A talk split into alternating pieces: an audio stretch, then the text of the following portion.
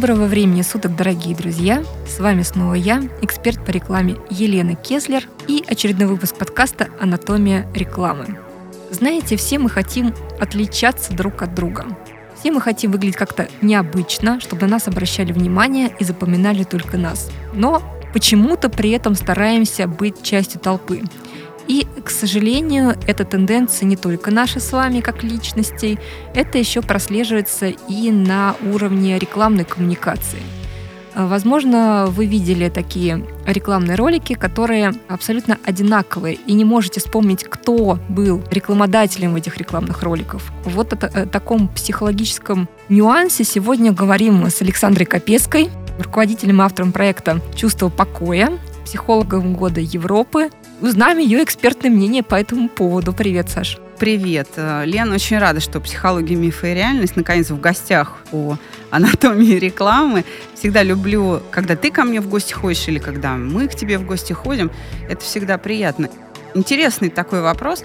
Я знаю, что тебе хочу сказать. Я, наверное, не соглашусь с тем, что мы все хотим выделяться. Есть люди, которые хотят быть как все, и не дай бог не выделяться. Знаешь почему? Потому что так безопаснее. То есть не все хотят выделяться. Многие люди подражают другим, считая, что так лучше.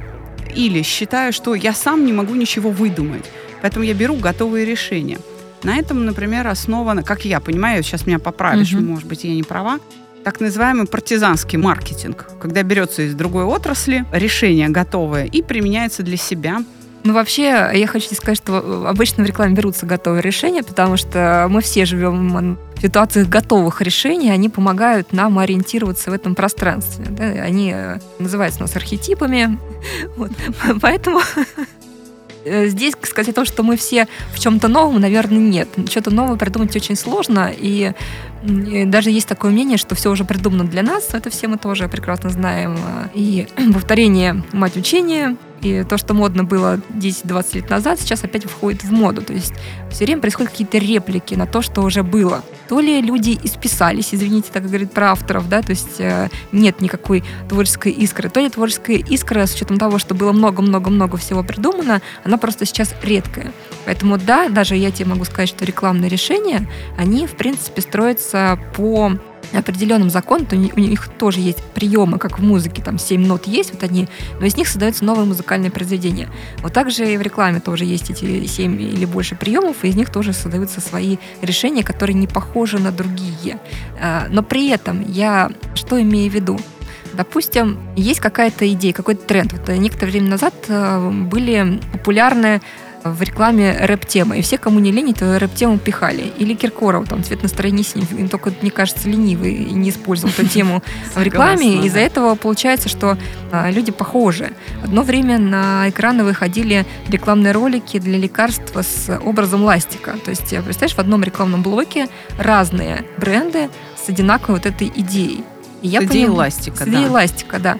И я понимаю, что э, люди-то заплатили рекламным агентствам достаточно большие деньги, чтобы не быть похожими на конкурентов. Это основное из требований стоит придумать креативную концепцию, отличаться от конкурентов. В итоге получается, что все равно выглядит одинаково. И э, я знаю, что некоторые транслируют, что ну, мы используем вот такое решение, потому что это же делает наш конкурент. Значит, это рабочее решение, это никакого риска. А некоторые, наоборот, хотят отличаться и при этом делают то же самое. Вот здесь какой-то такой вот нонсенс для меня. Как в этот момент работают мозги, почему они принимают такие решения и э, почему они не замечают вот этих вот э, одинаковостей. А это засада с мышлением вообще. это, знаешь, я думаю, что в рамках докторской диссертации, наверное, можно ответить на, на твой вопрос. Ну, э, кстати, вот эта тема, как работают мозги, да, она очень популярна. Это тоже мимикрия под, э, под всех остальных. Я просто говорю другое, хотя на ту же тему. Сейчас э, те, кто нас слушают и кто увлекается э, темой нейрофизиологии, э, они начнут говорить о нейросетях, что там как нейросеть конфигурацию свою меняет, как она там перенастраивается, переподключаются там эти нейроны, там синапсы, в общем и так далее. Но да, говорить будут точно так же об одном и том же. То есть все равно не получится инаковости. И я не могу тебе сказать, как работают мозги, потому что я не специалист по, по, нейро... по рекламным мозгам. По нейрофизиологии я не скажу тебе, как там нейросеть переключается. Но я могу сказать вот что. Действительно, очень многие процессы мы не осознаем, потому что они автоматизированы.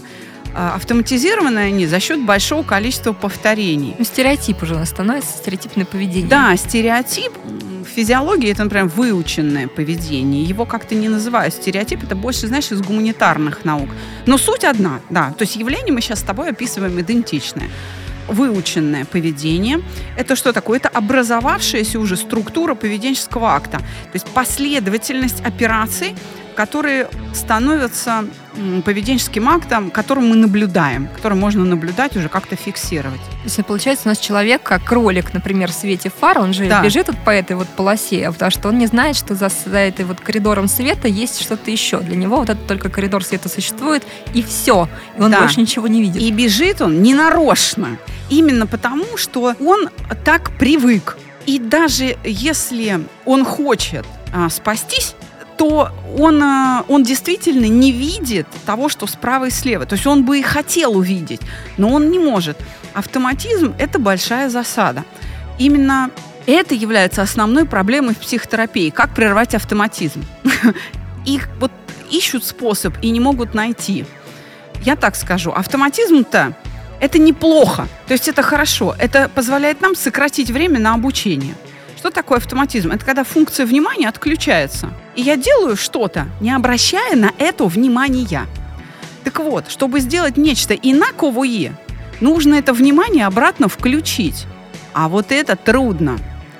Если структура сложилась, поведение сложилось, способ мышления уже сложился, то нужны очень такие ну, специфические усилия, чтобы сделать что-то другое. Смотри, ведь все те, кого мы обсуждаем, не знаю, МТС, Билайн, там большая тройка, да, э, Мегафон, они делают рекламу одинаковую. Да, почему? А они все внутри одной культуры находятся, на одном рынке находятся. Они выросли в одной и той же среде, существуют в одной и той же среде. Это одни и те же люди с точки зрения, что они все в этой э, сотовой связи. А, то есть ты думаешь так, а, значит, директор по маркетингу Мегафона перешел в другую компанию МТС и делает то же самое, потому что на это же работало. Например, да. То есть он просто, он ничего другого не... Он все равно в этом кругу крутится. Вот, грубо говоря, чтобы в большой тройке появились новые решения, нужно, чтобы директором по маркетингу в одной из них стал человек, я не знаю, из нефтегаза, да, или футболист. То есть нужен другой человек, который по-другому на это смотрит. Тогда появятся другие решения. Я тебе могу сказать, что... Э, Даже не так. Человек не из рекламы, а просто фантазер какой-то. Ну да, которого, которого ты, как специалист, знающий вот этот э, конструктор, будет причесывать просто. Важно, чтобы он просто давал другую идею. Ну, для этого э, вообще существует брейншторм, это который тоже задача, чтобы появились какие-то идеи, пусть самые бредовые, но потом их можно как-то прочесать для своих собственных нужд. Я вообще немножко про другое хотела сказать, что Возможно, ты удивишься, а может быть нет. Э, вероятно, вот эта вот история с эм, стереотипами, с шаблонным поведением, она вообще очень давно э, и в рекламу тоже закралась, и это заметили не только мы, но и наши, естественно, э, зарубежные коллеги, которые на рынке рекламы достаточно давно, подольше, чем мы находимся. И я вот в момент изучения вообще, как люди подходят к разработке креатива, нашла такой метод, Жан-Мари Дрю написала книжку «Ломая стереотипы». И там очень интересный метод. Мне кажется, он прям вот э, людям, которые занимаются рекламой, точнее, со стороны клиента, которые оценивают решение, которое принесло креативное агентство, он очень подойдет. Он очень простой, на первый взгляд. Вот, э, мы можем прям с тобой поиграть э, в Давай. эту историю в прямом эфире, и Давай. наши слушатели тоже. Вот смотри, как я уже сказала, все мы э, живем в стереотипах. И мы этого не сознаем, потому что ты говоришь, есть автоматизированное поведение. Но эти э, стереотипы, они, как знаешь, такие Э, точки на карте, мы по ним ориентируемся. То есть мы знаем, что инопланетянин это зеленый человечек, э, что автобус выглядит вот так, иначе мы не поняли бы, о чем идет речь. Угу. И такие стереотипы есть, э, ну, есть потребительские стереотипы, так. в которых мы говорим, что хорошо, дешево не бывает. То есть мы, если видим товар в дорогом магазине по супер низком цене, мы к нему подозрительно относимся. Что-то нам хотят тут подсунуть. Где-то тут собака порылась. Вот примерно вот, вот таким образом. А, есть э, стереотипы маркетинговые, которые, э, ну, например, что есть ряд товаров, которые просто сложно рекламировать, например. И есть стереотипы рекламные. А, если посмотреть, взять категории товаров, то можно увидеть, что автомобили э, всегда рекламируются так, чтобы показать автомобиль. Да. Очень, очень, очень редко бывает реклама, которая, в которой не показывается автомобиль, в принципе. Она очень выделяется, но вот есть такой стереотип, что в недвижимости нужно показывать ту недвижимость, которую ты рекламируешь. Да. И люди привыкли. Есть и более такие глубокие стереотипы, например, шампуни. О чем обычно говорят шампуни? Хороший вопрос. Про перхоть говоря. Ну, про ну, то есть они, что, они, что они обещают? Э, здесь стереотип идет в обещаниях потребителя. То есть как мы рекламируем шампунь. шампунь что мы... ты будешь выглядеть хорошо. Твои волосы. Да, да твои есть... волосы, твоя голова будет выглядеть хорошо. Да, э, они были сухие и ломкие, а теперь они мягкие, пушистые. Да, мягкие, пушистые, да. И без перхоти. И без перхоти, да, и прочее. Так вот, этот э, Жан-Мари Дрю сказала, что давайте сделаем вот каким образом. Мой метод очень простой, работает вот так. Вот мы выявляем этот стереотип, о чем, а, в принципе, говорит э, реклама в этой товарной категории. Вот мы выяснили для шампуней, она говорит про то, что, используя наш шампунь, неважно какой марки, у вас волосы будут либо пышными, либо они будут э, либо нежирными, гладкими, да. либо гладкими, либо прямыми, если вы хотите выбрать. Ну, то есть все в категории вот этой вот, что этот шампунь сделает ваши волосы какими-то. Угу. Вот наш стереотип. Следующий шаг, который мы делаем, мы говорим себе, мы не будем в нашей рекламе говорить про вот эти стереотипы. Мы не будем говорить про волосы. Да, про то, что наш шампунь каким-то образом действует на волосы. И третий шаг. Казалось бы, очень простой. О чем нужно говорить в таком случае в рекламе шампуня? Не знаю. Понимаешь, я же тоже член этого общества. Да, У меня да, тоже да. есть свои стереотипы. И а, очень, я, это то, о чем я говорила там пять минут назад, mm-hmm. что нужны какие-то очень специальные меры, нужно меня поместить в какие-то специальные условия, чтобы я это родила о чем мы будем говорить. Э, не знаю, про безопасность, что этот шампунь не отравит реку и не умрет ни одна рыбка. Кстати, Вам для многих... зачем тогда этот шампунь? Но как вариант. Нет, тогда, тогда э, экоблогеры подключаются, люди, которые переживают за окружающую среду, э, там мамочки, любящие вот своих Бенетон, детей. Бенетон так сделал, начал говорить про какие-то социальные темы, начал поднимать. Да-да-да-да-да. А здесь, на самом деле, ну да, можно таким путем пойти, то есть совсем отключиться. А можно все-таки продать это потребителю, который, которому этот шампунь нужен, которому он понравится. Знаешь, как, как предложил человек это сделать? Как? Реальный кейс я тебе рассказываю. Давай, давай, очень интересно. А, он сказал, мы будем говорить для рекламы вот наших шампуней, я, как обычно, торговую марку не помню, но они есть на рынке, они э, продаются, возможно, вы вспомните. Он сказал, мы будем говорить о том, что, используя наш шампунь, вы получаете наслаждение во время мытья головы. И у него был такой ролик, и, в принципе, сейчас это тоже как бы основная идея этих шампуней проходит. И первый рекламный ролик, который был, э, это был самолет, пассажиры там летели, ходила стюардесса, которая, как обычно, курица или рыба, курица или рыба. И в это время из э, кабинки туалетные доносились такие вздохи, ахи. И вот э, стюардесса подходит к очередной пассажирке и говорит, вам что? Он говорит, мне то же самое. И этот раз, и этот шампунь, что, да, да, да, да, попробуйте, вы получите наслаждение просто от мытья головы. То есть мы не, не сказали, что он сделал волосы каким-то, но мы эмоцию это получили, там, нам хочется, да, но хочется попробовать, а что же там такое, что за, за счет чего это наслаждение происходит. Вот пример, и он реально очень сложный, потому что я когда на встречах со своими студентами задаю этот вопрос, говорю, давайте, вот мы не будем про это говорить. Все равно все говорят про то, как он влияет на волосы. все равно. Там кто-то кончики, кто-то... Но это все равно про волосы. Давайте что-то другое. И тишина. Да, и знаешь, э, дальше я тебе скажу, что надо делать.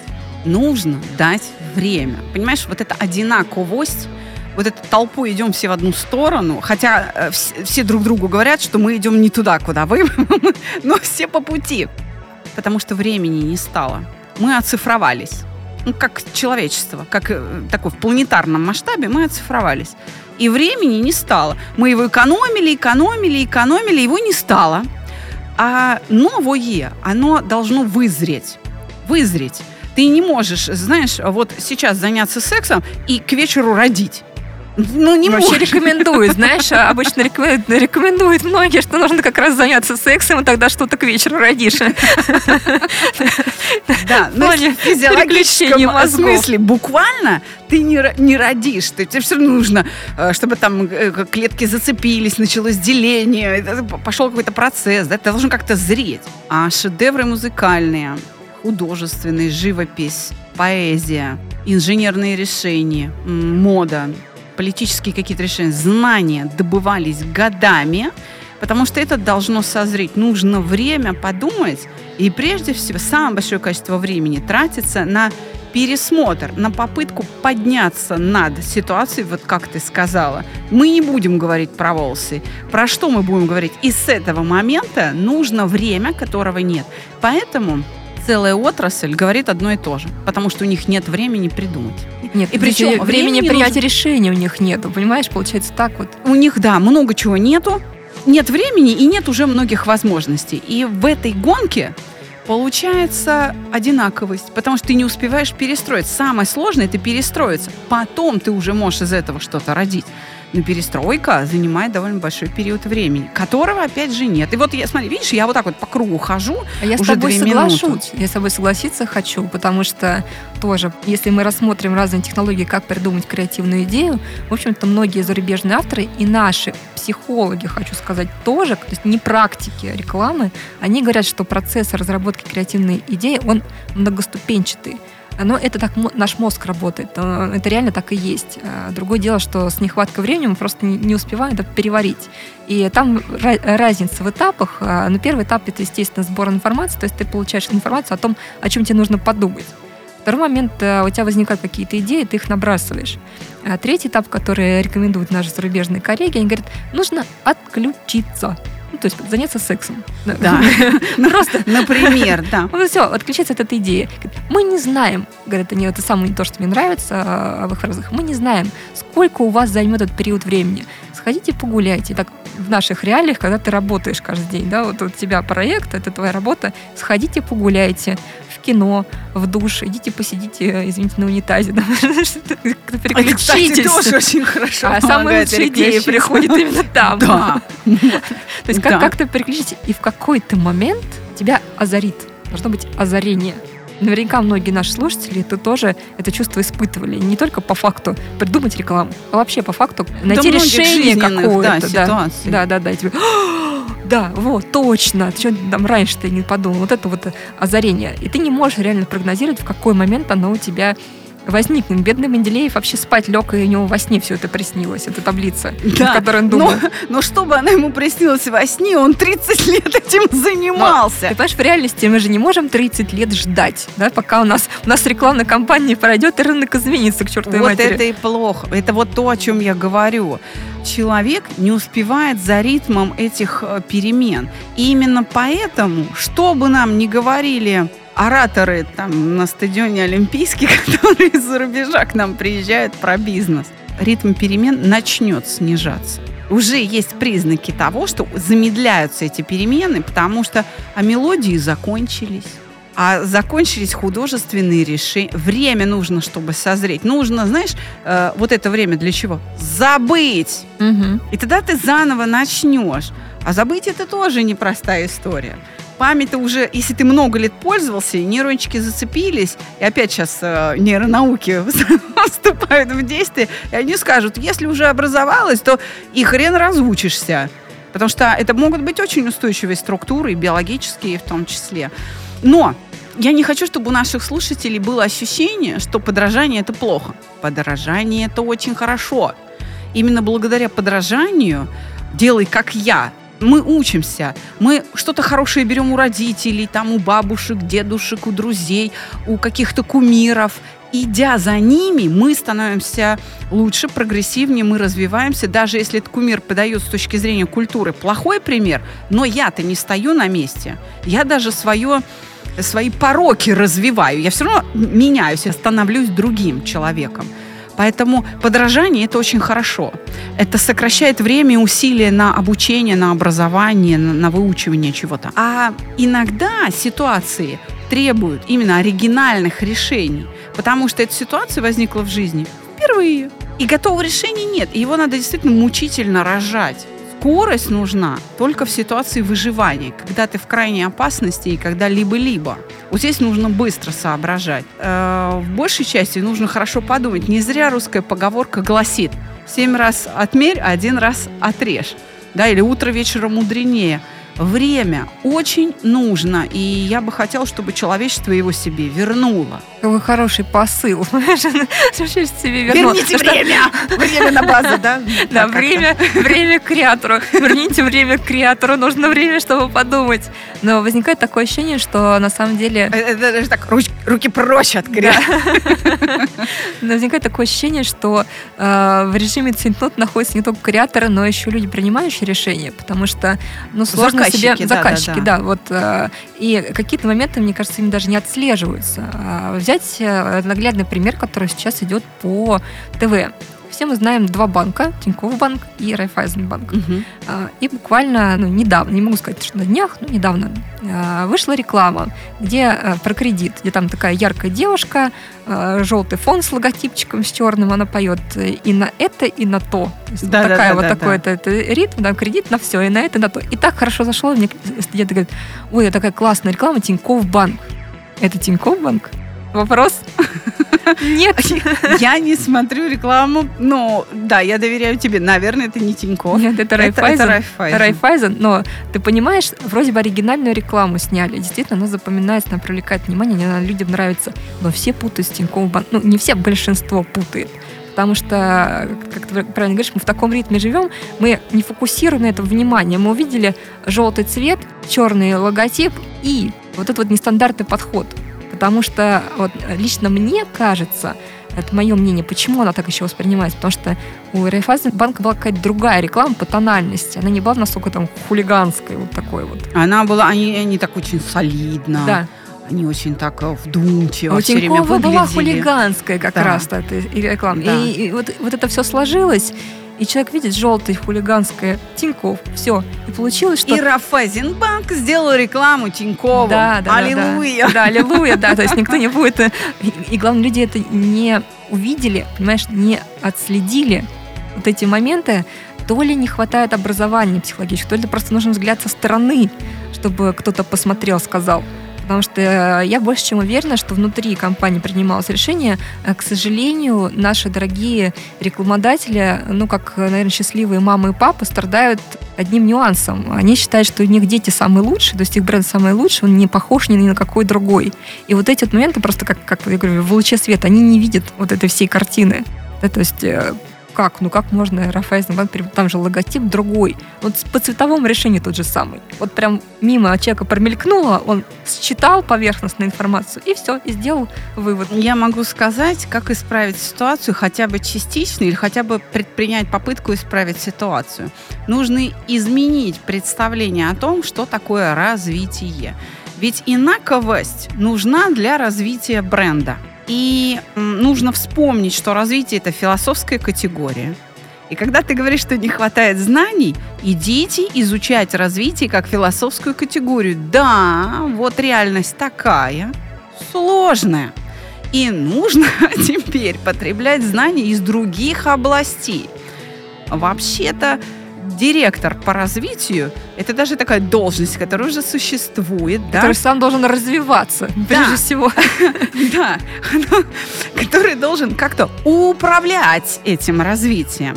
Но э, многие директора по развитию готовятся все так же, все теми же методами, не имея никакой философской картины, никакой концепции развития, которая бы им помогла, которая бы была бы на самом деле развитием. Здесь тоже есть выход. Есть школа концептуального мышления, моя любимая. Это математики, это мощнейший такой математический метод, который был успешно применен уже последние, наверное, лет 20 к развитию, к философским категориям.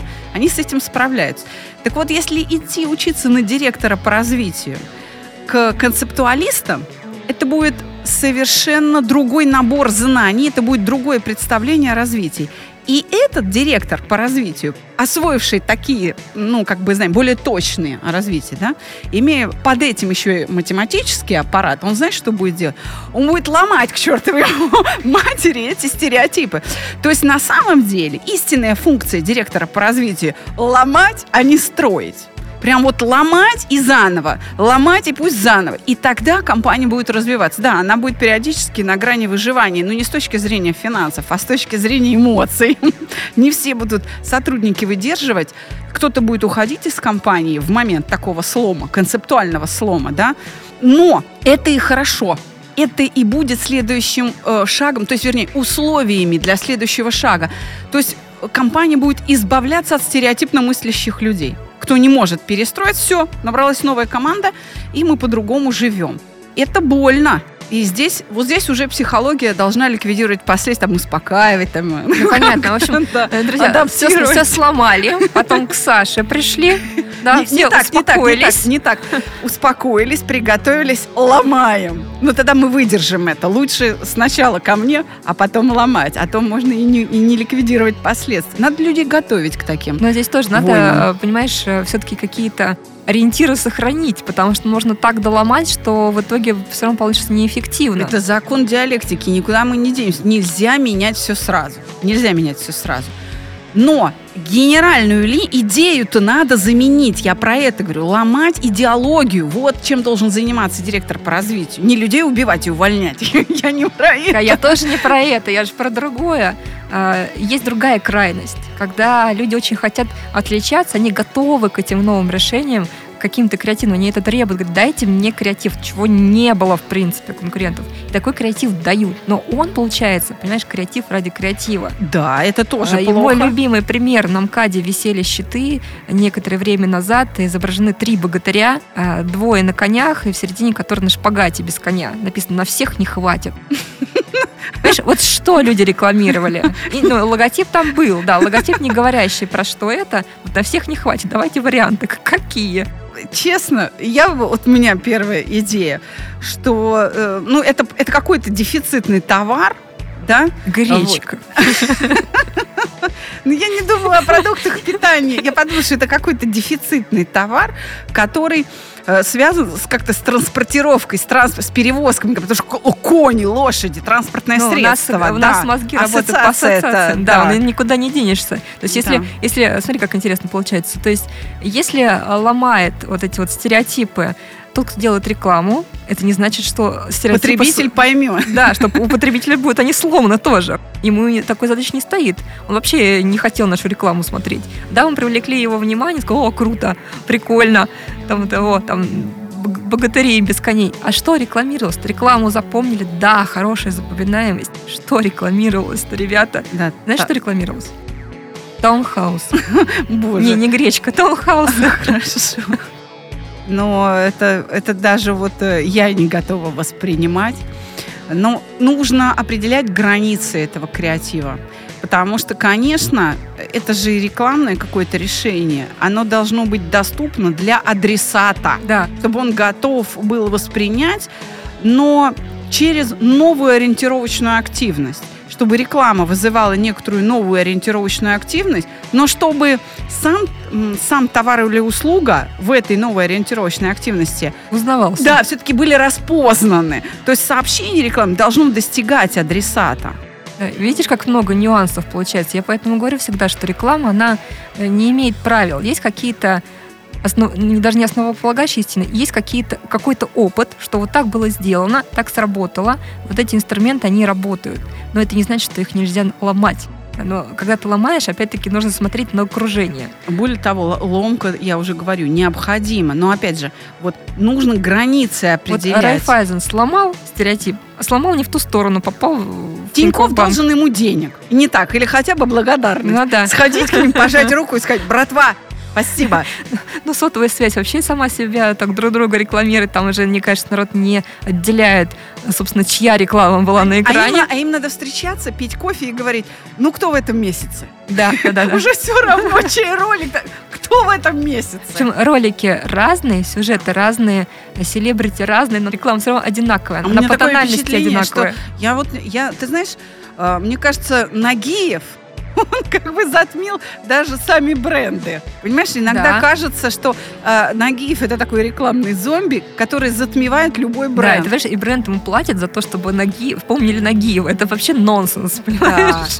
Вот, вот- вот платить. бизнес, который надо делать. Да, да, да. Платите человеку за то, что он, он про тебя рассказал, про него не прорекламировал забывали, себя. да. Да. вот про него не забыли, про вас забыли, потому что сейчас уже никто не вспомнит, каких только компаниях не участвовал Нагиев. Уже, наверное, никто и не вспомнит, э, лицом какого бренда он является. Это вот опасность селебрити.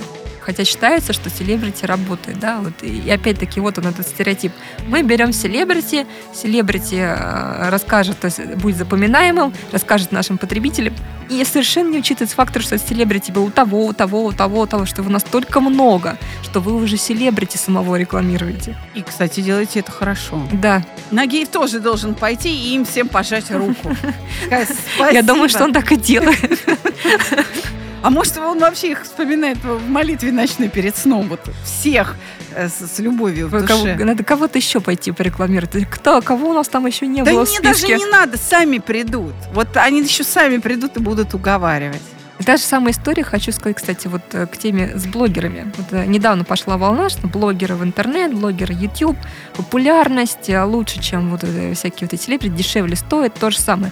Сейчас получается так, что вот эти вот э, звезды YouTube э, каналов, э, звезды Instagram уже настолько набрали себе рекламных заказов, что люди на эти их рекламы не обращают внимания. То есть вот такая Да, же и история. прокручивают И уже просто. сейчас пошел микроблогинг. То есть берут небольших блогеров, именно потому что там читаемость больше, там цитируемость больше, и там внимание на продукт больше. То есть люди не воспринимают там продукт как рекламу. А на больших как раз идет такая же вот э, история, что не хочется затесаться в этом всем шуме рекламируемых товаров. Хотя они там берут и несколько миллионов. Там, ноги проще купить, мне кажется. Нам только хотя прямо с языка сняла. Ну что ж, давай тогда подведем итог какой-то. То есть подражание с точки зрения психологии это неплохо. Это необходимо. Я думаю, что вы, э, товарам, которые выходят на рынок, можно подражать. Есть даже такие стратегии, когда ты следуешь за лидером. То есть ты делаешь ровно то же, что делает лидер, потому что для тебя это дешевле, и у тебя это работает, и тебя запомнят в любом случае. То есть это будет для тебя эффективно. Но если ты хочешь возглавить все это безобразие, то тебе нужно быть кем-то другим. Для этого нужны директора по развитию, которые будут заниматься сломом, сломом идеологии, позиционирования или там э, выработки креатива и так далее, но при этом устанавливать границы этого слома, чтобы все-таки сообщение до адресата, до потребителя, ваше рекламное, было доставлено. И учиться этому надо не у рекламистов, не, не, не в маркетинге, а совершенно брать специалистов из других областей. Вот я предложила школу, математическую школу концептуального мышления, которые с развитием разобрались как с философской категорией. И спустились в практику своими практичными методами да, для того, чтобы помочь, ну, вот, например, рекламной индустрии. Да, в общем, нужна везде свежая кровь. Но э, помните, дорогие мои, что можно и нужно быть похожими, но до определенного момента. В какой-то момент нужно быть собой. Дайте время креативу. Верните время креативу. Я переживаю за свою подругу Елену Кеслер. Психология, миф и реальность. Очень любит ходить в гости к анатомии. Да. А у нас в гостях была, напомню, Александра Капецкая, э, автор, идейный вдохновитель э, ну, подкаста «Психология, миф и реальность», который можно послушать, проекта «Чувство покоя», психолог года Европы. И была она у нас в гостях у подкаста «Анатомия рекламы» с вашей скромной слугой, с небольшим количеством титулов э, Еленой раза в три больше, чем у меня примерно. Примерно раза в три больше, чем у меня. Но слушайте и дальше анатомию рекламы. Лена принесет вам много пользы. Да, всем пока. До свидания.